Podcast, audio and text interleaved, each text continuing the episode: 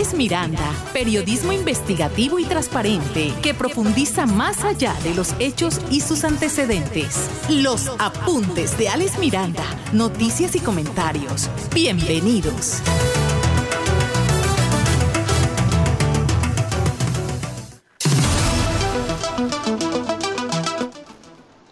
Señoras y señores, tengan todos muy buenas tardes. Gracias por estar con nosotros hoy, hoy jueves primero de julio. Arrancó el mes de julio, ni quien nos detenga. Bueno, ya pasamos la mitad del 2021, estamos, miras, ya ahorita huele a Navidad, ahorita huele a natilla, a pavo, a pollo, a ropa nueva, a decoración en la casa, mejor dicho. Hoy, jueves primero de julio del 2021, Jorge Pérez en la cabina de sonido de Radio Ya Acá Steven Carrillo en redes, en redes sociales y digitalización de los apuntes de Alex Miranda. Este servidor y todos nuestros colaboradores le damos gracias por estar aquí con nosotros en los apuntes de Alex Miranda, noticias y comentarios. Oiga, se va Teófilo Gutiérrez del Junior. No lo han llamado a renovar. Ya él se despidió por redes sociales, agradeció por todo lo que le ha dado esa magnífica afición. Dice que consiguió todo lo que se propuso y hasta más. También definitivamente no va más Borja. Parece que lo que ofrece Junior por Borja al equipo brasilero propietario de su pase no satisface lo que se quería, lo que se pedía, y Borja pues ya es un hecho que se fue. Se habla mucho de Carlos Vaca. Yo creo que todavía Carlos Vaca tiene madera para dar en Europa, aunque sea un par de añitos más. Póngale uno. Y no creo que Junior tenga para pagarle a Carlos Vaca. Si no fueron capaces de retener a Borja, eh, pues creo que tampoco va a alcanzar el presupuesto para Carlos Vaca. Pero bueno, esperemos. Eh, se va Borja, se va Teófilo, eh, vienen jugadores nuevos, que bueno, yo no los conozco mucho, no sé qué tanto han brillado en otros equipos. Esperemos a ver qué arma el señor Perea con este equipo junior para el segundo semestre del presente torneo. Mire, lo que sí le garantizo yo, eh, don Jorge, que me está escuchando, que el año que viene la familia Char se faja con ese junior. ¿Sabe por qué? Van a traer los jugadores superestelares y van a procurar pelear campeonato nacional y ubicarse bien en los torneos internacionales. ¿Y sabe por qué, viejo Jorge? ¿Me escucha? Por una sencilla razón. Perfectamente, don Ale. Y sabemos cuál es el dato. Eh, por una sola razón, usted lo sabe. Porque hmm. vienen las elecciones. Entonces, ellos ahí usan al Junior como de gancho para eh, conseguir sus objetivos. Habrá voto castigo seguramente también. ¿Cómo? Habrá seguramente voto castigo también. Sí, señor, indudablemente. Así que definitivamente el, el año que viene arman un buen equipo. Yo creo que este, lo que falta este año va a ser transitorio el equipo. Esperemos a ver qué pasa. Aquí me manda Steven una nota, dice el futbolista colombiano Cristian Martínez Borja, quien desde su arribo a la Liga de Quito se convirtió en uno de los jugadores esenciales para el club ecuatoriano, no será jugador del Junior, no será jugador del Junior como se ha venido especulando durante el transcurrir de los días. En una entrevista para FB Radio, el presidente del conjunto ecuatoriano, Esteban Paz, manifestó que Martín Borja, Martínez Borja tiene una mejor oferta de otro club y que esto le impedirá el jugar o hacer parte del equipo de Barranquilla. Ha llegado una oferta por él, es solo cuestión de horas para que él acepte, el club ya la aceptó, la oferta es del fútbol de Brasil, confirma el citado medio. Que no tiene para renovar con Teófilo, que ya nada más le queda gasolina como un año y sería bueno que se, que se retirara aquí. Yo no creo que, este señor Martínez Borja eh, mm, eh, venga a reemplazar a Miguel Ángel Borja, que también se fue, eh, regresa a su club de origen, es posible que continúe la temporada o se ha vendido a un equipo de Brasil. Esperemos a ver qué pasa. Esperemos a ver qué pasa con esto del fútbol en Barranquilla, pero lo que sí les digo es que el año que viene se arma un gran equipo, un gran equipo. Bueno, miren, cerca de 560 personas fueron atendidas durante la jornada de aseguramiento desarrollada en el barrio Los Cuzules, en Soledad, la cual fue organizada por la Secretaría de Salud y el área de aseguramiento. Los ciudadanos tuvieron la oportunidad de consolidar su afiliación al Sistema General de Seguridad Social en Salud y acceder a otros trámites en la oficina de CISBEN, Registraduría Nacional y del Estado Civil y Migración Colombia. Bueno, 560 personas fueron atendidas en la jornada de aseguramiento desarrollada en el barrio Los Cuzules del municipio de Soledad en el día de hoy. Estamos en los apuntes de Ale Miranda, noticias y comentarios por los 14.30M de Radio Ya, eh, con esta transmisión que irá, Dios mediante, hasta las 5 de la tarde. Gracias por acompañarnos. Escuche de lunes a viernes de 4 a 5 de la tarde por Radio Ya 1430 AM los apuntes de Alex Miranda, noticias y comentarios. Una manera diferente de interpretar las noticias, sus protagonistas y la opinión de la gente. Los apuntes de Alex Miranda, noticias y comentarios por los 1430 de Radio Ya. Noticias de la Gobernación del Atlántico en los apuntes de Alex Miranda. Mire, noticias de la gobernación, arrancamos con noticias positivas, tienen que ver en el sector de la vacunación. Entre hoy 15, hoy primero y el 15 de julio se desarrolla la jornada de vacunación masiva contra el COVID-19 para la población residente del municipio de Piojó. Piojó fue elegido como municipio piloto en un programa que pretende impulsar el gobierno nacional. A través de esta estrategia casa a casa y en puntos fijos se llevará a cabo el proceso de vacunación masiva. Esto en el desarrollo de la jornada masiva en Piojó serán vacunadas las personas a partir de los 12 años. Toda la gente que reside en Piojó, sus corregimientos y caseríos de 12 años en adelante será vacunada contra el COVID-19. A la fecha en el municipio han sido aplicados más de 1.800 vacunas del COVID-19 contra el coronavirus. Eh, dice la gobernadora que, o la gobernación del Atlántico que acompaña la apertura de la jornada masiva de vacunación contra el COVID-19 que desde hoy hasta el 15 de julio se desarrollará en el municipio de Piojó por, para su población residente, solo para su población residente a partir de los 12 años. La idea con todo este proceso de unificación es lograr cubrir 5.200 personas completamente vacunadas en Piojó. Se está trabajando con vacunas de una y dos dosis y en los próximos días es posible que se reciban vacunas de una sola dosis. El objetivo es seguir inmunizando a la población en el menor tiempo posible y aprovechar esta oportunidad que, tiene en Piojó, que tiene más de 10.000 habitantes, para lograr esa inmunización de manera muy rápida, dijo Alma Solano, secretaria de Salud Departamental. Hoy empezamos en el municipio de Viejo la unificación de etapas, es un día muy importante, un día de fiesta para este municipio, de la fiesta de la vida. Estaremos trabajando durante los próximos días vacunando a la población del municipio y sus corregimientos, buscando en el menor tiempo posible lograr la cobertura de vacunación total. ¿Población de qué edad a qué edad se está vacunando? Estamos vacunando población desde los 12 años en adelante, como está dispuesto ya dentro del plan de vacunación, que es población susceptible de poderse vacunar. Y en este proceso estamos haciendo todos los puntos de control de identificación porque tenemos que ser claros, esto es un ejercicio para la población residente en el municipio de Piojó. Con esto, Piojó le dice no al COVID. La idea es que Piojó quede completamente inmunizado, está comprometido a decirle no al COVID, ha sido un municipio que ha tenido una baja incidencia de casos durante el transcurso de la pandemia y esta es una oportunidad para protegerse. Que todas las personas en Piojó se vacunen de 12 años en adelante para que el virus no coja fuerza como lo ha venido cogiendo en algunos sectores del departamento se le pide por parte de la gobernación a las personas que se vacunen porque esto está bien, porque les da la oportunidad de seguir adelante y poder protegerse contra el COVID. Una menor de 12 años también llegó motivada a vacunarse porque quería estar protegida para cuidarse ella, cuidar a su familia y regresar a clases muy pronto para volver a encontrarse con sus amigos y profesores. Quiero volver al colegio porque ya estoy vacunada. Quiero estar con mis compañeros para volver a jugar con ellos y ver a mis profesores. Así lo señala María de los Ángeles Morón, niña, vacunada allá en Piojó. Y me siento muy contenta por la vacuna, ya que me quería vacunar de la COVID-19 para poder viajar con mi familia, eh, para regresar al colegio y poder salir sin, sin problema. Con mi vacuna me he sentido bien, no he tenido ningún síntoma y me siento bien porque puedo salir y compartir con mi familia. Estoy agradecida con la gobernadora Elsa Noguera por haber elegido a Piojó para vacunar a los niños de 12 años y a toda la población. Muchas gracias.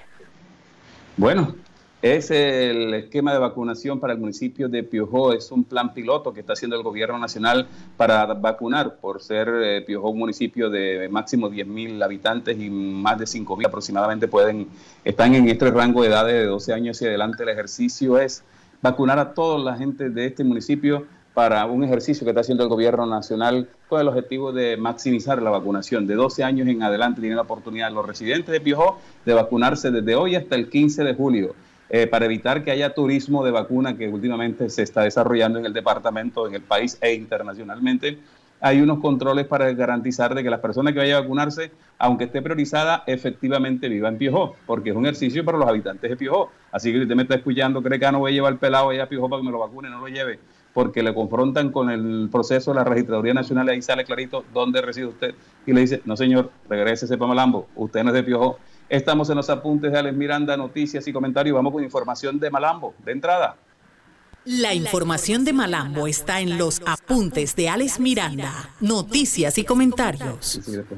Bueno, miren, eh, tenemos varias noticias del municipio de Malambo, pero tenemos una que nos llegó el comunicado ayer y no queremos hacerla pasar desapercibida porque yo sé que van a reaccionar a nuestros oyentes y nos van a decir si lo que se está diciendo es cierto. Dice, tras denunciar saboteo por parte de algunos profesionales médicos del servicio de urgencia el gerente del hospital, del hospital local de Malambo anunció que se tiene un listo un plan de contingencia para continuar trabajando con el personal que tenga amor por la institución y por los malamberos. En recorrido por la institución, por las instalaciones de la AES y el puesto de salud, el personero de Malambo confirmó normalidad en, la normalidad en, la atención. Por su parte, el secretario de Salud de Malambo, Alejandro Barraza, entregó un parte de tranquilidad a la comunidad usuaria de los servicios eh, de atención que presta el Hospital Local Santa María Magdalena y de los puestos de salud de Malambo ante la coyuntura administrativa que atraviesa la S. ¿Qué dijo el secretario de Salud después de recorrer el hospital con el personero municipal de Malambo? Escuchémoslo. Quiero dar este parte de tranquilidad, reconocer que se han tenido diferentes dificultades administrativas en todo sentido, pero que esto no puede afectar bajo ninguna circunstancia la prestación del servicio médico. El señor gerente encargado ha estado atento a esto. Nosotros como Secretaría de Salud estamos vigilando paso a paso. Le hemos pedido de manera especial se ofrezcan garantías para la prestación del servicio. Como Secretaría de Salud, como Alcaldía Municipal, vamos a estar vigilando de manera estricta que la atención en materia de salud que presta la ES Hospital Local de Malambo no se vea afectada. Es por eso que día a día estamos haciendo seguimiento a esto. El día de hoy, en este momento, acabé de salir de una reunión con el señor gerente encargado y por solicitud expresa, insisto, le hemos pedido que nos garantice que la prestación de servicios no se puede ver afectada por las dificultades administrativas que se estén originando. Que elabore los planes de contingencia necesarios para garantizar la atención. Con beneplácito vemos que muy a pesar de las dificultades en todo sentido que se han presentado, la prestación del servicio no se ha visto afectada. Bueno, mire, Hegel Vuelvas, gerente del Hospital Local de Malambo, que no atendió nuestro llamado antes ayer, a pesar de haberse comprometido con nosotros en una entrevista al aire, dicen, dice a través del comunicado de la Alcaldía de Malambo que son falsas las afirmaciones tendenciosas que se están haciendo en redes sociales donde se habla de un despido masivo. Aclaro que el día sábado seis médicos del servicio de urgencia presentaron incapacidad, tres en el día y tres en la noche, y solo tres de ellos les justificaron medicamentos dejaron tirar el servicio de urgencia y es por eso que justo a la sugerencia científica hicimos un plan de contingencia para suplir la falta de médicos de la unidad sin que se viera afectado el servicio el día sábado a las 24 horas. Esos mismos médicos son quienes están transversando la información, creando caos, hablando de unos despidos masivos cuando no ha existido. Lo cierto es que tres médicos presentaron su renuncia de manera normal y tres médicos dejaron el servicio tirado. Miren, estamos pasando esta noticia y nos están escribiendo los oyentes de manera inmediata. Aquí me dice Puello Martínez eh, lo siguiente. Masacre laboral en el hospital local de Malambo. Hoy decenas de trabajadores de la S de Malambo amanecieron desempleados. Con la llegada del nuevo gerente llegaron nuevas caras a esta institución de salud. De acuerdo al relato del funcionario, de una manera déspota y grosera, el gerente encargado Heiger Vuelva se acercó al día de ayer a cada uno de los puestos de trabajo informándole mientras lo señalaba con su dedo acusador tú no sigues, tú no, no vengas más. Además de esto, a algunos de los pocos les permitió continuar fue bajo la premisa de que no te he podido conseguir reemplazo, apenas llegue tu reemplazo te vas. Los nuevos funcionarios del hospital hacen parte de la administración municipal del alcalde Romaniga Monsalve, por ejemplo, el nuevo jefe de almacenamiento, servicios generales y ambiente es el primo del alcalde Franklin Castro el cual había salido de este centro asistencial por, por comportamientos grotescos e irrespetuosos hacia sus compañeros de labores. Eso de que están realizando procesos de selección con nuevos cargos es netamente para el área asistencial, es decir, los cargos más desgastantes y peor, y peor remunerados. ¿Por qué no abren vacantes en el área administrativa? Porque ya esos están escogidos y son de su grupo político, esos que le van a poner boticos en la candidatura a la cámara de su hermana. No se dejen engañar creyendo que todo esto es color de rosa, todo tiene su fin y está fríamente calculado, absolutamente todo para el beneficio del alcalde y no precisamente para la comunidad.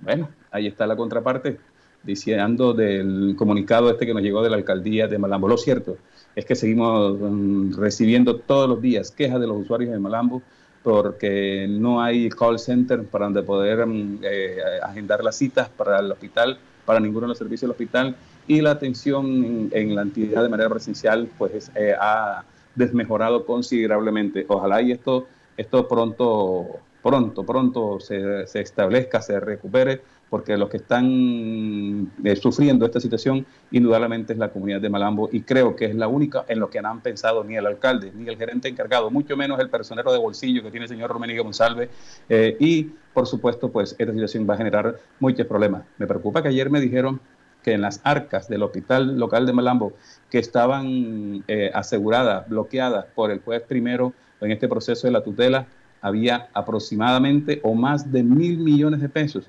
destinados a pagar a proveedores que tenía el hospital que se les debía en el mes de mayo y otros a trabajadores en nóminas y a trabajadores contratados. Aún así quedaban recursos. Ojalá y esos recursos se cumplan esos compromisos y no se genere una situación más complicada que la que, de la que tiene ya el hospital local de Malambo. Estamos en los apuntes de Alex Miranda, noticias y comentarios. Vamos a comerciales, ya regresamos.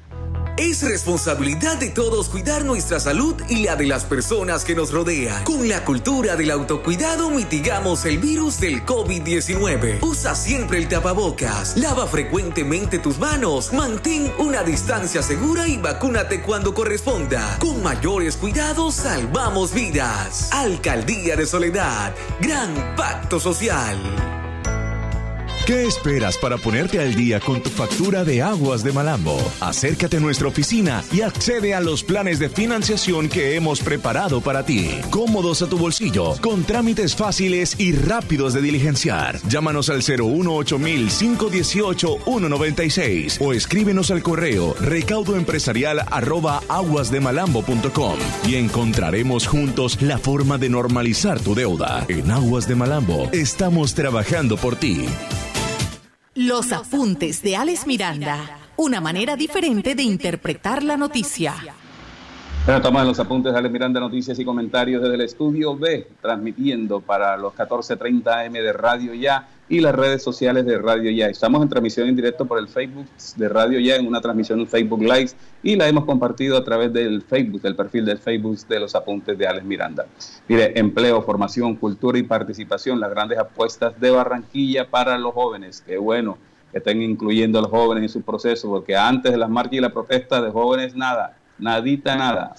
El alcalde Jaime Pumarejo y parte de su gabinete abrieron formalmente el programa Quilla Joven, la oferta distrital para la juventud barranquillera. Dice que no hay piedra ni camino muy largo cuando uno va paso a paso. No hay obstáculo mayor cuando uno todos los días camina un poquito. Todo el mundo llega a su destino si tiene la disciplina de dar un paso cada día. Con ese mensaje, el alcalde Jaime Pumarejo Heinz le habló a un grupo de jóvenes durante la apertura formal del programa de juventud de la Secretaría de Gestión Social Quille Joven, que tuvo lugar en la Plaza San Nicolás. Mire, este, sobre este particular hay dos, hay, dicen que hay dos maneras de ver el mundo. O todo es culpa de otro y nada es más que y nada está en mis manos. O más bien, a pesar de las adversidades y los retos, yo haré mi propio destino. A pesar de las piedras que me ponen en el camino, no, no le tengo miedo al éxito a la adversidad que los grandes líderes se forjan cuando el camino es más difícil, expresó Pumarejo. Está muy filósofo el alcalde de Barranquilla, ¿no? Bueno, ahí estuvo la primera dama Silvana Cuello, el secretario de Gestión Social Santiago Velázquez y parte del gabinete del mandatario distrital. Estos lideraron el proceso de presentación de este programa que busca crear condiciones para que los jóvenes barranquilleros ejerzan su ciudadanía juvenil, el reconocimiento, garantía, promociones y protección de sus derechos Así lo dice Silvana Puello, primera dama distrital. Realmente en esta alcaldía todos nos hemos puesto la camiseta por los jóvenes, porque como ustedes ya han escuchado estas historias y como, lo, como se llama este proyecto, Jóvenes con Sentido, lo que buscamos es generar sentido en ese crecimiento personal de ustedes los jóvenes, porque los jóvenes no únicamente son el futuro, ustedes son el ahora, y en el ahora es que tenemos que trabajar en esas fortalezas internas que son las que nos permiten poder seguir saliendo adelante y sacar esos proyectos adelante con los que tanto sueñan. que pueden permitirles a ustedes desarrollar esas habilidades que cada uno de estos secretarios que están aquí, desde nuestro alcalde, les, les están abriendo muchas oportunidades para que puedan desarrollar esos proyectos. Pero para poder llegar a eso, para poder, digamos que desarrollar todas las habilidades que les van a permitir, tienen que tener internamente una fortaleza que, no la, que, la, que son en las que nos estamos enfocando también con cada proyecto que hacemos. ¿Y cómo lo estamos haciendo? Dándole empoderamiento a los jóvenes y ese empoderamiento para que sientan seguridad de sentirse capaz de lograr todo lo que quieren. Mire, eh, con este programa, por ejemplo, el programa de cultura ciudadana barrial, eh, se va a usar, a implementar, a complementar con 800 jóvenes los diferentes sectores de Barranquilla. Ellos van a hacer tareas comunitarias en los diferentes sectores de la ciudad, en diferentes barrios. Por esto van a recibir un subsidio que les va a permitir cubrir gastos de transporte para ir a estudiar o gastos de alimentación o 500 cupos de formación en inglés para el trabajo que permite a través del bilingüismo conseguir empleo formal. Asimismo, otra de esas herramientas que menciona Pumarejo son 2.000 becas en diferentes programas que se entregarán igual número de jóvenes o los 500 becas para ingresar a la Policía Nacional que también están incluidas en este programa. 1.500 estudiantes podrán formarse de manera gratuita en artes escénicos, artes plásticas, música en la Escuela de Arte Distrital. En fin, son una serie de programas que se desarrollan allí y que están a cargo del gerente de Desarrollo Social Alfredo Carbonel eh, quien está articulando todos estos procesos a través de, la, de, la, de los programas para jóvenes, que ha sido un sueño de la formulación de los programas sociales del distrito. Bueno, qué bien, qué bien, que sí, sí, sí dieron resultados las marchas y las protestas. Es cierto que ahora hay vándalos infiltrándose para, para destruir, para dañar, y por eso ha bajado un poco estas marchas, pero indudablemente los jóvenes se, han, se hicieron sentir se visibilizaron, eh, se visibilizaron más para los dirigentes y están armando proyectos demostrando que sí se podía. Sí se podía, porque los jóvenes hacen parte de nuestra realidad y tuvieron que ellos imponerse, mostrarse para poder recordarle a los mandatarios que con la juventud también hay un compromiso grande, porque no es el futuro, no, es el presente de nuestro y la consolidación del futuro para las próximas generaciones. Estamos en los apuntes de Alex Miranda, noticias y comentarios. Tenemos invitados, ¿no? Tenemos invitados. Estás escuchando los apuntes de Alex Miranda, noticias y comentarios en los apuntes de Alex Miranda, un invitado especial. Estamos haciendo contacto con nuestro invitado especial en la tarde de hoy. es un joven del municipio de Malambo, un dirigente político que hace su trabajo, pero que esta vez nos ha invitado abiertamente a muchos medios de comunicación local. Nosotros le, participamos porque nos llamó la atención, porque está ofreciendo algo importante Hombre, es verdad, en Malambo, en el departamento, en Colombia, hay muchos jóvenes que saben manejar maquinaria pesada, retroexcavadoras, cargadores frontales, montacargas, eh, saben de mecánica automotriz, mecánica de motocicleta y otras carreras técnicas, pero que la aprenden allí en los talleres. Llegan como asistentes, como ayudantes y terminan siendo maestros, pero sin el documento, sin la certificación. Y precisamente por esa falta de certificación nunca reciben un pago adecuado, siempre les pagan como ayudantes tenemos en línea a Darid Garcerán, dirigente del municipio de Malambo. Darid, muy buenas tardes. Muy buenas tardes, Ale. Bueno, me encanta tenerlo aquí en línea. Esta mañana estuvimos en una rueda de prensa que usted lideró. Coméntenos cómo ocurrió, le, le, salió esta idea de certificar completamente gratis a estas personas que empíricamente han venido eh, aprendiendo y trabajando esta, estos, estos trabajos, estas carreras técnicas.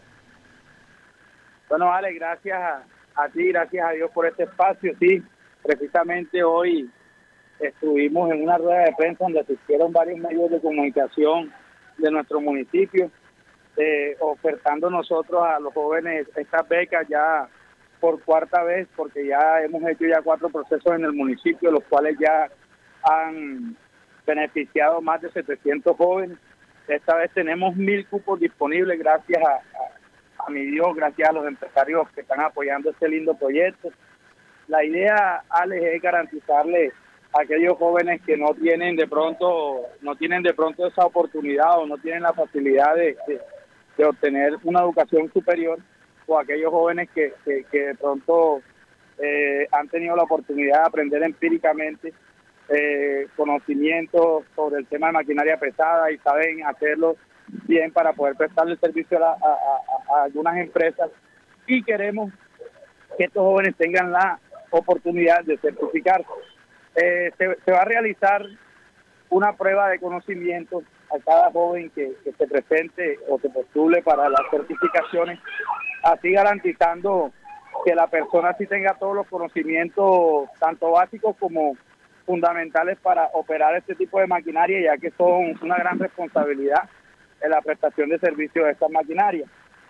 Entonces, pues quiero invitar a todos los jóvenes del municipio de Malambo a que aprovechen esta gran oportunidad, aquellos jóvenes que de pronto no saben o no tienen conocimiento, también tenemos eh, cursos cursos relativamente cortos, pero con bastante intensidad horaria en teórico práctico. ¿Qué es teórico práctico? A los jóvenes los ponemos en, directamente en la máquina, los jóvenes con, con, con, la máquina eh, vamos enseñándoles la teoría y la práctica como tal de, de, de, en base a, los conocimientos que, que, solicitamos nosotros para que esos jóvenes salgan capacitados en corto tiempo, en tres, cuatro meses, y así puedan, puedan estos jóvenes ofertar a, la, a las diferentes oportunidades laborales que, que ofrecen las empresas aledañas y de nuestro municipio son muy jóvenes que van a tener la oportunidad de capacitarse. ¿Dónde pueden inscribirse? Es completamente gratis. Tengo entendido que deben de pagar solamente papelería. Y aquí me están preguntando que qué entidad va a certificar esos estudios para que ellos puedan tener oportunidades laborales. Sí, Ale, por lo general estos cursos tienen un costo de, de millón a dos millones de pesos, como dice el profe, pero esta vez los jóvenes van a tener la oportunidad de hacerlo con solo 100 mil pesitos, que ahí va incluido la papelería, el carnet, e incluso incluye el derecho a toga y uniforme porque nosotros hacemos una ceremonia como tal porque estos jóvenes nosotros lo que lo que nosotros entendemos por empírico es que estos jóvenes han desarrollado sus estudios o sus capacidades en la cancha en, en, el, en el lugar de trabajo. Entonces estos jóvenes merecen una una ceremonia con todo con todo vale y aquí estamos nosotros trabajando. Pero entonces ellos solamente lo hacen y lo hacen a cuotas porque son tres pruebas que presentan normalmente los jóvenes para ser para ser condecorados eh, para ser eh, certificados en los diferentes programas es el, centro de capacitación de ciencias CENCAP el que hace la certificación de los jóvenes que acudan a estos cursos sí señor Ale el centro de capacitación de CENCAP ¿dónde pueden inscribirse? se encuentra ubicado en, en, el Colegio Estero Badía, ciudad de Melamé. Todos, todos conocen dónde queda. Eso queda en este Monte Carlos. Está ubicado en el barrio Monte Carlos. Ok, perfecto. Pues, ahí pueden, pueden. Ahora mismo, Alex, te cuento que ya más de 300 personas prescritas aspirando a, a la a la, a la convocatoria. Por eso hoy en día, mi hermano, le doy las gracias a usted y a todos los medios de comunicación que están unidos a este gran proyecto, porque en realidad nosotros lo que queremos es prevenir que esos jóvenes que están apenas por lo menos egresados de, del bachillerato o esos jóvenes que están sin hacer nada, compadre, no nos cojan mal camino, porque si nos damos cuenta hay muchos jóvenes que hoy en día terminan muertos o terminan presos y la mayoría no ha cumplido ni siquiera la mayoría de edad. Entonces nosotros con este proyecto buscamos también aportarle un granito de arena a la inseguridad y a la falta de oportunidades que está viviendo este municipio. Hombre, qué bueno, Darí, qué bueno que le esté apostando a ayudar a capacitar a los jóvenes, especialmente en estas áreas técnicas donde hay muchas personas que han empíricamente ido aprendiendo. Aquí me pregunta que si es solo para jóvenes, que si otras personas mayores pueden ir. Claro que sí, Ale. Madres cabezas de hogar, hay también otros cursos que pueden allá eh, directamente con CENCAP, eh, eh, también voy a, ayudar a esas madres cabezas de hogar. Hay belleza integral, hay atención a la primera infancia y hay otros cursos que también son femeninos que las madres cabezas de hogar pueden, pueden obtener. Y en cuanto a la edad, mi hermano, yo creo que nunca es tarde para estudiar y nunca es tarde para, para nosotros conseguir nuestros logros y todas las personas gozan de esta ayuda, no importa la edad, no importa la raza, no importa el color, no importa el, eh, el color político, compa, aquí esto es para Malambo. Me dice una persona, fíjese usted, Alex, yo soy de Venezuela, eh, sé trabajar la mecánica automotriz, obviamente no estoy certificado en Colombia, puedo ir a pesar de que soy venezolano y no estoy y no estoy legalmente en el país. ¿También pueden los hermanos de la frontera asistir a este curso?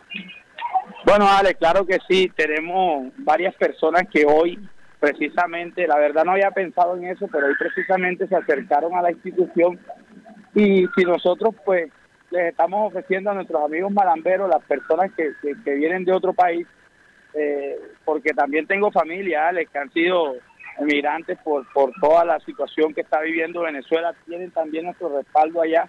Eso sí, vamos a tener unos cupos también limitados y que las personas que, que, que, que, sean, que están interesadas, pues bienvenidas sean, porque no vale, uno tiene que, que también ser consciente de las cosas y sabemos que nuestro país vecino está en una mala situación actualmente y que muchas familias nuestras y, de muchos amigos también están viviendo el, el, panorama. Sí, señor. Bueno, Darí, vamos a estar muy pendientes de toda esta situación. Usted dice que iba a estudiar la posibilidad de ampliar nuevos cursos. Estamos atentos a eso para seguir difundiéndolo para que la comunidad, nada mejor que la educación, para poder salir de la pobreza, para poder tener la posibilidad de pensar más abiertamente y para seguir adelante con nuestra familia, la educación es el camino. Y nos alegra, Darí Garcerán, que usted esté apostándole eso. Muchas gracias por atendernos y estamos atentos a cómo evoluciona este proceso con estos mil jóvenes y mil, o mil personas que tienen abierta la posibilidad de capacitarse. Muy amable. Amén, Ale. Gracias. Claro que sí. Darí Garcerán, eh, dirigente joven político del municipio de Malambo, que está apostándole a educar a la gente, que está apostándole a capacitar a la gente, que está apostándole a certificar a aquellos eh, técnicos, trabajadores empíricos para que tengan su certificación y puedan obtener una remuneración justa. Mire, maquinaria pesada, manejo de retroexcavadora, de cargador frontal, de montecarga, de mecánica automotriz, de mecánica de motocicletas. Esto lo apoya el empresario Freddy Marín y las inscripciones para los habitantes de Malambo están abiertas en la carrera 1D, número 4B518, carrera 1D, número 4B518, barrio Monte Carlos de Malambo. También pueden escribir al email sencap, todo con C, termina en C, sencap.educop.outlet.ex sencap.educo.outlet.es en Malambo Atlántico. Completamente gratis, solamente tienen que pagar 100 mil pesos de papelería y lo pueden pagar eh, poco a poco para que no se sienta el golpe. Nos escriben oyentes de Malambo y me dice, eh, vaya, con respecto a la noticia del hospital local de Malambo, apareció el personero, está muy activo, al parecer dejó la comodidad de su casa el señor Verdejo, Vaya, apareció el personero, está muy activo, al parecer dejó la comodidad de su casa. Es que lo llamó su jefe, Rumenigue Monsalve, eh, porque el personero de Malambo, el señor Verdejo, que es natural, residente en Sabana Grande, la personería de Malambo es una secretaría de bolsillo más del alcalde del municipio de Malambo. Dice acá, pero solo dejó su comodidad para atender los requerimientos del alcalde, porque para atender a la comunidad nada que ver, sigue en casita y si, y, no va, y si no va al bloque B de la alcaldía, dice, solo atendió el requerimiento para atender el llamado del señor alcalde, pero atender a la comunidad nada que ver, sigue en casita. Si no, vayan al bloque B de la alcaldía. Ahora sí, le faltó ahí un puntico. Bueno, estamos en los apuntes dale, miran de noticias y comentarios. Tenemos más, más, como, más oyentes. Bueno, vamos a comerciales. Regresamos con noticias de Piojo. Sigue Piojo en la mira de las buenas obras.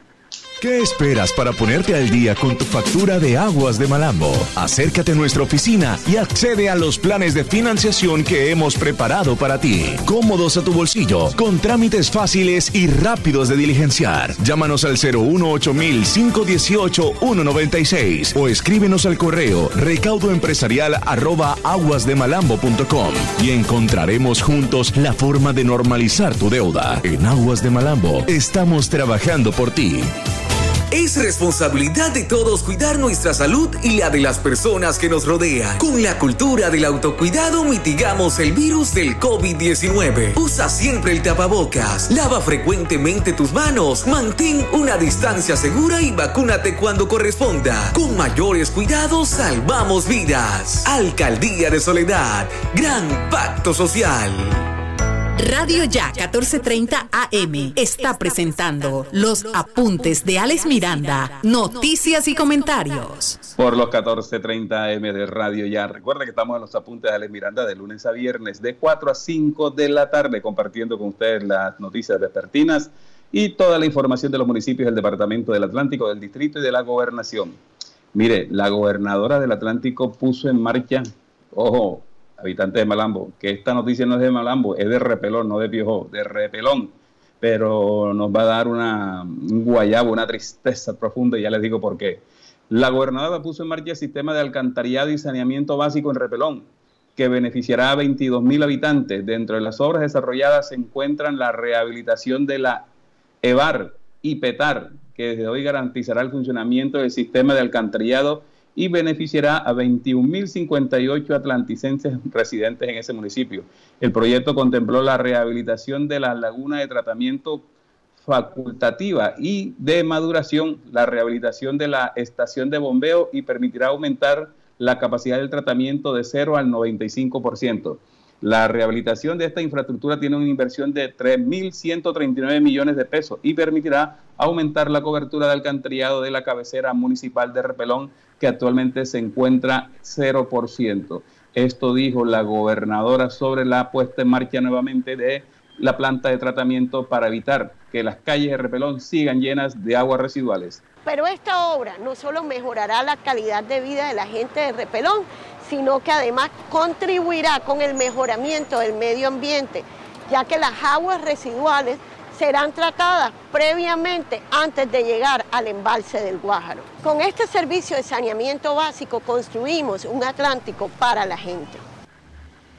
Mire, eh, esta obra que por más de 20 años los repeloneros habían soñado una infraestructura necesaria para que el municipio siga avanzando en el desarrollo social y económico, además importante porque viene siendo con este tipo de obras pues lo anhelado de que es la recuperación del embalse del Guájaro para que no se siga contaminando. Así lo dijo emocionado el alcalde de Repelón, Wilfrido García. Esta es una obra de, de gran impacto social que hace muchos años, hace 20 años está esperando Repelón. Hoy esta gran obra que fue financiada, auspiciada por la Gobernación del Atlántico, le tenemos que dar gracias a la doctora Elsa Noguera, quien ha mostrado el interés a través de la, terminación de este alcantarillado para ponerlo a funcionar. Hoy estamos recibiendo esta planta de tratamiento.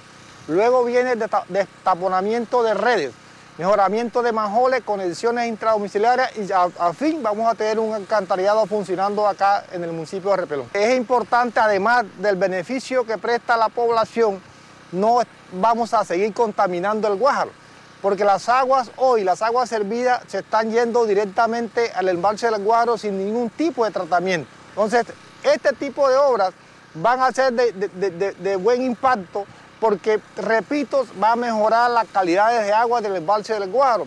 Y así como aquí en Repelón vamos a tener un alcantarillado, también vamos a tener alcantarillado a futuro en Vía Rosa y en Rotinet.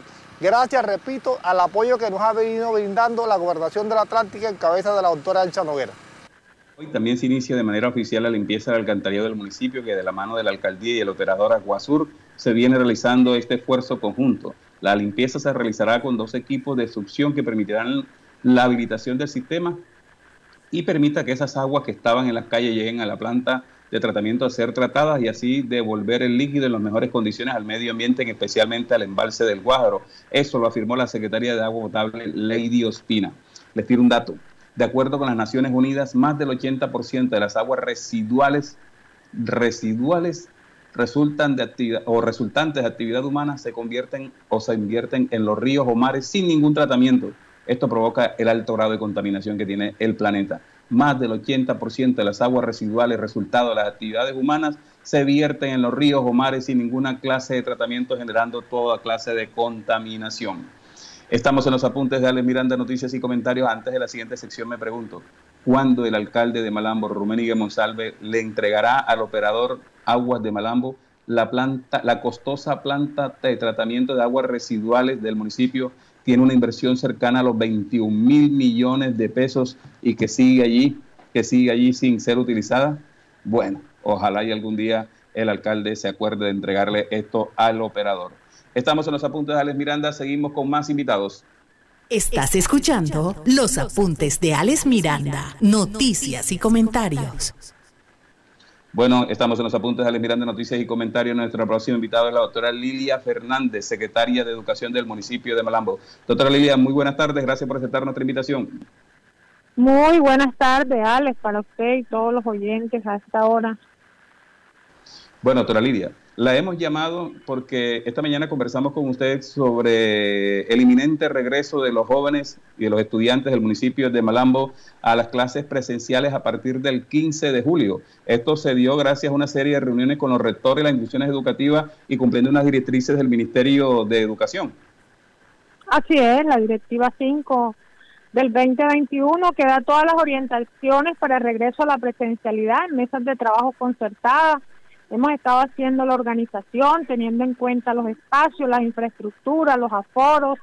Cada institución educativa presentará a la Secretaría su organización de acuerdo a la capacidad que tiene y a las condiciones y de esa manera hay que garantizar la rotación de nuestros estudiantes, de todos nuestros estudiantes a las instituciones educativas de los diferentes grados en el municipio de Malambo, de las instituciones educativas oficiales. Recordemos que las instituciones privadas desde el año anterior y este año ya tenemos 37 instituciones privadas que iniciaron este proceso de la presencialidad a las instituciones a las instituciones educativas en alternancia y que ahora deben también garantizar la presencialidad igualmente de acuerdo a las condiciones, a la capacidad, respetando los aforos respectivos. Y de esa manera, pues garantizar unas condiciones seguras, ¿no? Claro que sí. Bueno, eh, hay que hacer una serie de cosas, por ejemplo, establecer, garantizar medidas de bioseguridad y distanciamiento social requerido, garantizar agua potable, baños adecuados, lo cual va a generar unas obras de adecuación e infraestructura que se requieren. El alcalde anunció hace pocos días que había 4 mil millones de pesos para hacer todos esos trabajos de infraestructura. ¿Cómo avanza eso? Así es, Alex, hay unas adecuaciones que ya se están haciendo, hay cuatro que se están desarrollando eh, con recursos de calidad educativa y hay dos instituciones con recursos del Fondo de Infraestructura Educativa del Gobierno Nacional, del Ministerio, por ejemplo la UADA, en estos momentos toda la eh, reconstrucción, remodelación de la batería sanitaria, adecuación de tres aulas con el cambio de su estructura, de techo, cielo raso, eh, bueno, y pintura de esas aulas y hay ocho instituciones educativas que serán intervenidas en materia de eh, baterías sanitarias, que es un espacio que hay que garantizar que sea un espacio en condiciones de bioseguridad, pero igualmente lo que le hemos dicho a los señores rectores es con lo que tenemos en estos momentos vamos a iniciar esa alternancia y en la medida obviamente vamos a tener un plan de acción por institución en la medida en que se van haciendo las adecuaciones se va ampliando el aforo y se va ampliando el número de estudiantes por día. Un plan de acción con unos tiempos, ¿verdad? Y unas actividades a desarrollar por institución educativa. De lo que se trata en esto, sí, de lo que se trata es que en las instituciones educativas, que de 10 aulas solo tengamos en condiciones 5, pues regresaremos con esas 5 haciendo la rotación y la alternancia. Eh, mientras vamos eh, adecuando espacios y mejorando las condiciones y por supuesto toda la inversión que está en ejecución y se proyecta ejecutar por parte de la administración municipal. Bueno, para nadie es un secreto que este proceso de regreso a clases tiene una fuerte oposición en el sindicato de docentes, eh, no solo en Atlántico, sino a nivel FECODE. Una de las grandes fortalezas que tienen ellos para rechazar esto en Malambo es la falta de agua potable a las 24 horas del día. Dentro de las inversiones que se requieren hacer, obviamente hay que colocar tanques elevados o hay que colocarle unas motobombas a las, a las albercas si las tienen los colegios para garantizar el agua y a readecuar algunos baños que fueron que, que se deterioraron con esto de la pandemia. ¿Eso está proyectado entre las obras a realizar?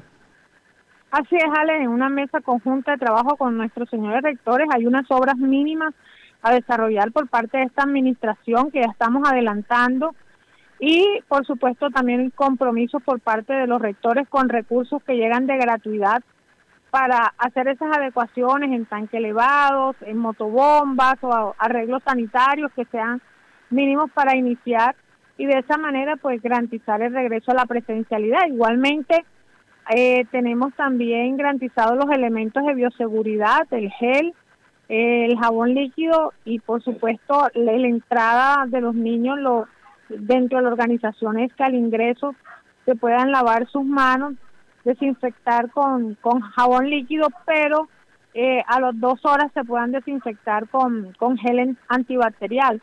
Hemos hecho esa proyección. de tal forma que el tiempo que ellos duren ahí, pues deben estar haciéndose, eh, determinar estos tiempos de desinfección a nivel interno para garantizar esas condiciones de bioseguridad y sobre eso ya estamos adelantando pues toda la contratación respectiva, confiamos en Dios, lo mismo que la señalización, para empezar ya a intervenir todas las instituciones educativas, estamos contra reloj, pero hay un compromiso por parte de nuestro alcalde, por parte de todo el equipo de la administración, estamos trabajando en articulación, Alex, con salud, en un comité de reacción eh, inmediata en caso que se presente una situación.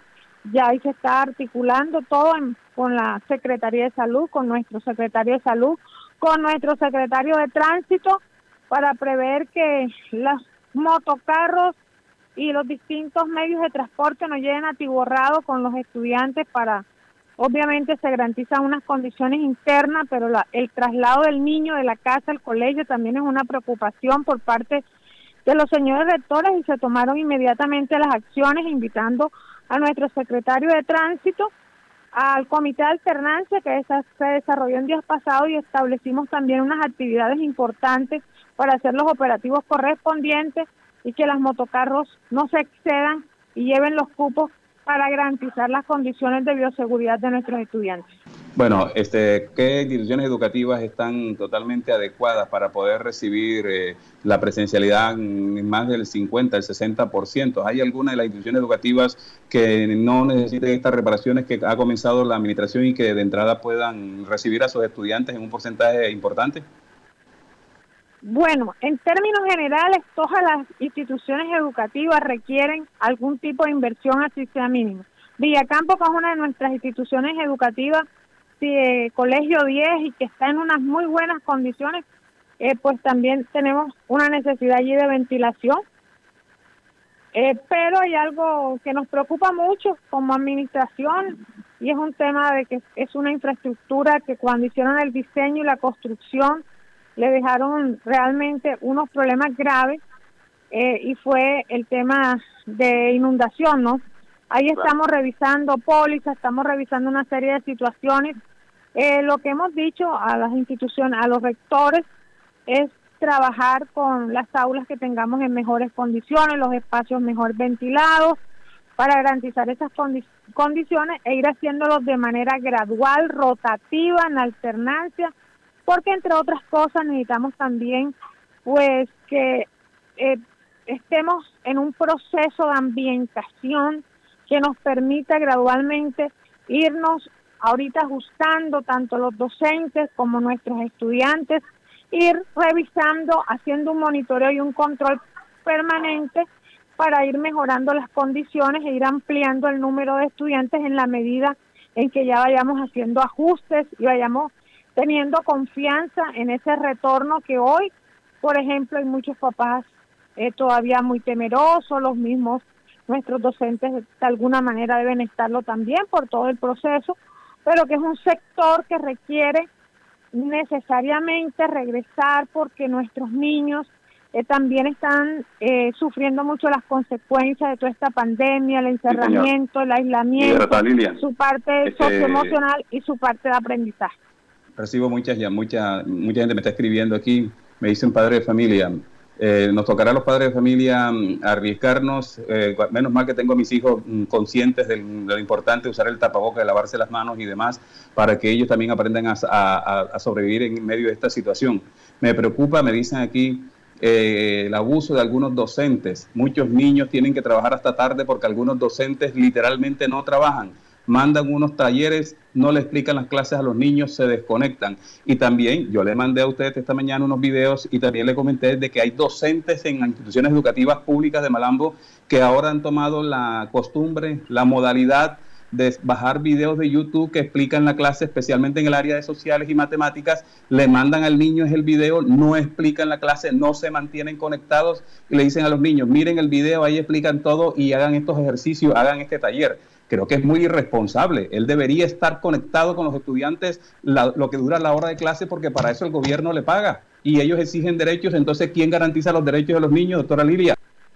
Se los mandé y también unos videos de unos profesores de algunas instituciones educativas públicas que están mandándole a los niños a través de los de los chats de trabajo de los niños donde hay otros niños echando terrorismo de la Guajira, ni siquiera son de Malambo, sobre que no regresar a clases presenciales porque se van a morir, porque les va a pasar esto. Eso no podemos permitirlo, eso afecta a la salud psicológica de los niños. Es un abuso de los docentes que están haciendo eso, doctora Lilia.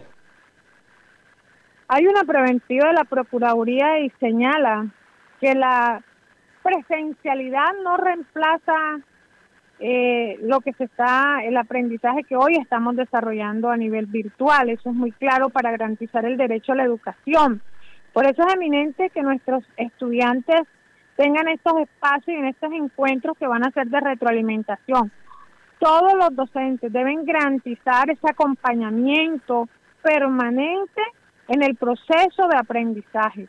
Si los padres de familia me parece inadmisible que primero que todo se sobrecargue a los estudiantes como usted lo está planteando en la denuncia y de acuerdo a los videos que me mandó, eh, es de verdad terrible eh, la situación, pero que todos los docentes tienen que garantizar ese derecho a la educación y obviamente el no estarlo haciendo, no estar cumpliendo con su actividad, pues, eh, y si los padres de familia están viendo que está afectando la parte emocional de los niños, como usted me estaba manifestando, por la sobrecarga, pues es importante que nos los manifiesten, que la Secretaría de Educación pues esté informada de lo que está pasando. Acá tenemos una inspección, una oficina de inspección y vigilancia que se le hace seguimiento, el monitoreo y control a la prestación del servicio educativo y nosotros eh, vamos a dar el teléfono del funcionario para que cualquier inquietud eh, nos los hagan saber o se acerquen a la Secretaría de Educación acá en el MAUSI donde estamos de manera temporal para que eh, nos hagan llegar pues todas las quejas pertinentes porque realmente es muy triste y muy lamentable eh, todas esas denuncias que usted nos está presentando, mi estimado Alex. Yo creo que aquí no la camiseta no las tenemos que poner todos eh, hay que cumplirle a esta sociedad, hay que cumplirle a nuestros niños, hay que garantizarle ese derecho a la educación. Y realmente nuestro sector educativo es uno de los más afectados. Entendemos que hay que garantizar unas condiciones de bioseguridad, entendemos que hay que eh, garantizar unos espacios seguros. Y estamos trabajando precisamente para que los niños puedan regresar en esos encuentros que bien le hacen falta porque están impactando negativamente, y usted bien lo decía, en su parte emocional y en su proceso de aprendizaje. sí, señor. usted me puede facilitar el teléfono. El funcionario y si le garantiza a ese funcionario los padres de familia la confidencialidad para que puedan hacer las denuncias de los abusos de los docentes que simplemente dejan los talleres, se desconectan o ahora han tomado la modalidad de mandarle videos de YouTube para que el estudiante sea el mismo el que escuche el video, el que se evalúe, el que analiza y para remate le responda al docente que sin ningún escrúpulo muchas veces califica muy mal a los niños si no son capaces de asimilar una explicación que debe, debe darle el docente que es el encargado de esa situación. Así es, el teléfono es 301 251 Sí. 4195. Es el teléfono del líder de inspección y vigilancia y de verdad, pues yo les hago un llamado de atención a que aunamos esfuerzo porque eh, la situación es crítica. Eh, hoy estoy mirando el reporte, estuve mirando el reporte de deserción escolar, es un reporte que hay que trabajar muchas acciones porque viene subiendo el tema de deserción escolar, eso afecta el sistema educativo como también toda la parte socioemocional de nuestros niños y de nuestros jóvenes. Esto es de responsabilidad de todos, es un compromiso de todos y hago un llamado enérgico de verdad pues a que se cumpla con nuestra labor y esa misión tan hermosa de educar y formar a nuestros niños y jóvenes que son el presente y el futuro de esta sociedad y de esa manera pues cualquier inquietud lo pueden manifestar a través del número que les acabo de, eh, de informar. Bueno, yo ese teléfono lo voy a hacer público. Yo voy a publicarlo en redes sociales para que los padres de familia hagan las denuncias respectivas sobre el abuso de algunos docentes, porque hay niños que tienen que acostarse una, dos, tres de la mañana haciendo super talleres larguísimos, extensos, tienen que escuchar los famosos videos de YouTube donde se explica la clase y poder tratar de asimilarla. Los padres de familias tienen que esforzarse al máximo porque no todos los padres de familia tienen la misma capacidad intelectual para asimilar y poder explicarle a sus hijos esos famosos videos y que pongan la queja para que usted tenga que tome las, haga las investigaciones necesarias y si hay que hacer el disciplinario, pues eh, todo sea por mejorar la calidad educativa de nuestros jóvenes. Tengo muchas quejas aquí, doctora Lilia, se las voy a pasar a su WhatsApp para que usted les canalice, las analice y me dé respuesta para darle respuesta a nuestros oyentes porque se nos acabó el tiempo, ¿de acuerdo? Ok, claro que sí, les quedo muy atenta y cuente que la Secretaría de Educación le da todo el seguimiento respectivo a estos casos que de verdad pues son bastante, además de lamentable e inadmisibles desde todo punto de vista. Sí, señor. Muchas gracias, la doctora Lilia Fernández, secretaria de Educación del municipio de Malambo. Se extendió la conversación, pero era importante. Mire, eh, varios padres de familia me escribieron diciéndome preocupado, mira, el profesor no da la clase, le mandó este video a mi hijo de YouTube donde sale la explicación y después le dice que tiene que hacerle este taller y que tiene que entregárselo ya en no sé cuántas horas o, a, la siguiente clase y el hijo mío no tiene ni idea de lo que se está explicando y no lo asimila bien. Yo trato de ayudarlo, señor Miranda, pero yo no tengo los conocimientos porque escasamente terminé una primaria. Entonces, señores docentes, así como ustedes exigen sus derechos y protestan y bloquean y hacen todo eso, y aquí los hemos respaldado porque somos amigos de, los, de la gente de la DEA, de la gente de, de, FECODE, aquí los hemos entrevistado, aquí hemos abierto el espacio en nuestras redes sociales, publicamos todo. Por favor, díganle a los docentes que hacen parte de la institución, no todos, ¿ah? porque hay muchos profesores que se toman el trabajo de editar su clase, toman el trabajo de conversar con sus estudiantes eh, vía Zoom y de explicarles sus clases, de tratarlos con cariño, pero muchos simplemente dejan el taller y se van, desconectados totalmente y el pelado que se las arregle con su familia. Y ahora otros tienen esta modalidad de mandarle el video a YouTube, ahí te explican la clase, oye la explicación y hazme el taller, por favor. Si no es así, entonces que el gobierno proponga clases robot a través de robots robotizadas se hace eso, entonces vienen las protestas y los bloqueos otra vez porque están desplazando el, ser humano. Pero ustedes mismos están aplicando esa cuestión. Yo creo que tenemos que ser objetivos. Miren, los colegios privados ya comenzaron a preparar a sus estudiantes de 11 grado para las pruebas saber. En las instituciones educativas públicas, al menos en el municipio de Malambo, no se ha hecho nada. Aún no se ha hecho nada. Entonces, ¿cómo van a salir estos estudiantes preparados? Malambo lleva años, años sacando estudiantes con pruebas saber bajas. Tienen menos opciones de poder ingresar a la universidad pública o, acceder a una beca porque no se dan las, condiciones. La Secretaría de Educación está hablando de unas condiciones que se van a dar en las instituciones educativas. Ya se están trabajando en algunas. Por ahí me llegó un comunicado de la alcaldía de prensa que el alcalde está en el barrio Juan 23 supervisando unas obras, en el colegio Juan 23, perdón. Vamos a estar pendientes de esto, vamos a estar cerca de esto, vamos a seguir colaborando en la DEA, a FECODI y a los demás. Pero por favor, docentes, ustedes tienen hijos y muchos, muchos de estos docentes de verdad no están poniéndole el corazón que se necesita y no están viendo que son niños los que están allí y los están sometiendo a un estrés demasiado grande. Y a los docentes que les están mandando videos a los padres de familia y a los niños de que si regresan sus hijos a la presencialidad, corren amenaza de muerte, que se pueden infectar, que se pueden enfermar, que no están dadas las condiciones, ojo con eso. Porque a Alex Miranda no le tiembla la mano para pasarle eso a gente de control porque usted está abusando de su poder como docente y está metiendo intimidad a nuestros estudiantes y a sus padres de familia. Yo no le tengo miedo a nadie, le abro los micrófonos a todo el mundo, pero las cosas hay que decirlas como son. Por favor. Bueno, señoras y señores, muchas gracias. Nos vemos mañana a 4 en punto aquí en Radio Ya.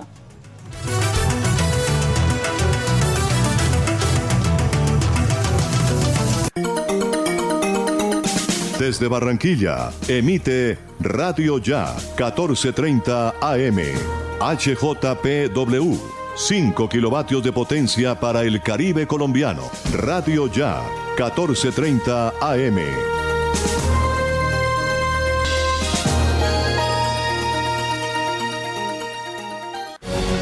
Ahora, Radio Ya, en la era del podcast Busque lo mejor de nuestra programación en podcast y escuche Radio Ya en diferido. Nos encuentra en todas las plataformas de podcast totalmente gratis, como Radio Ya.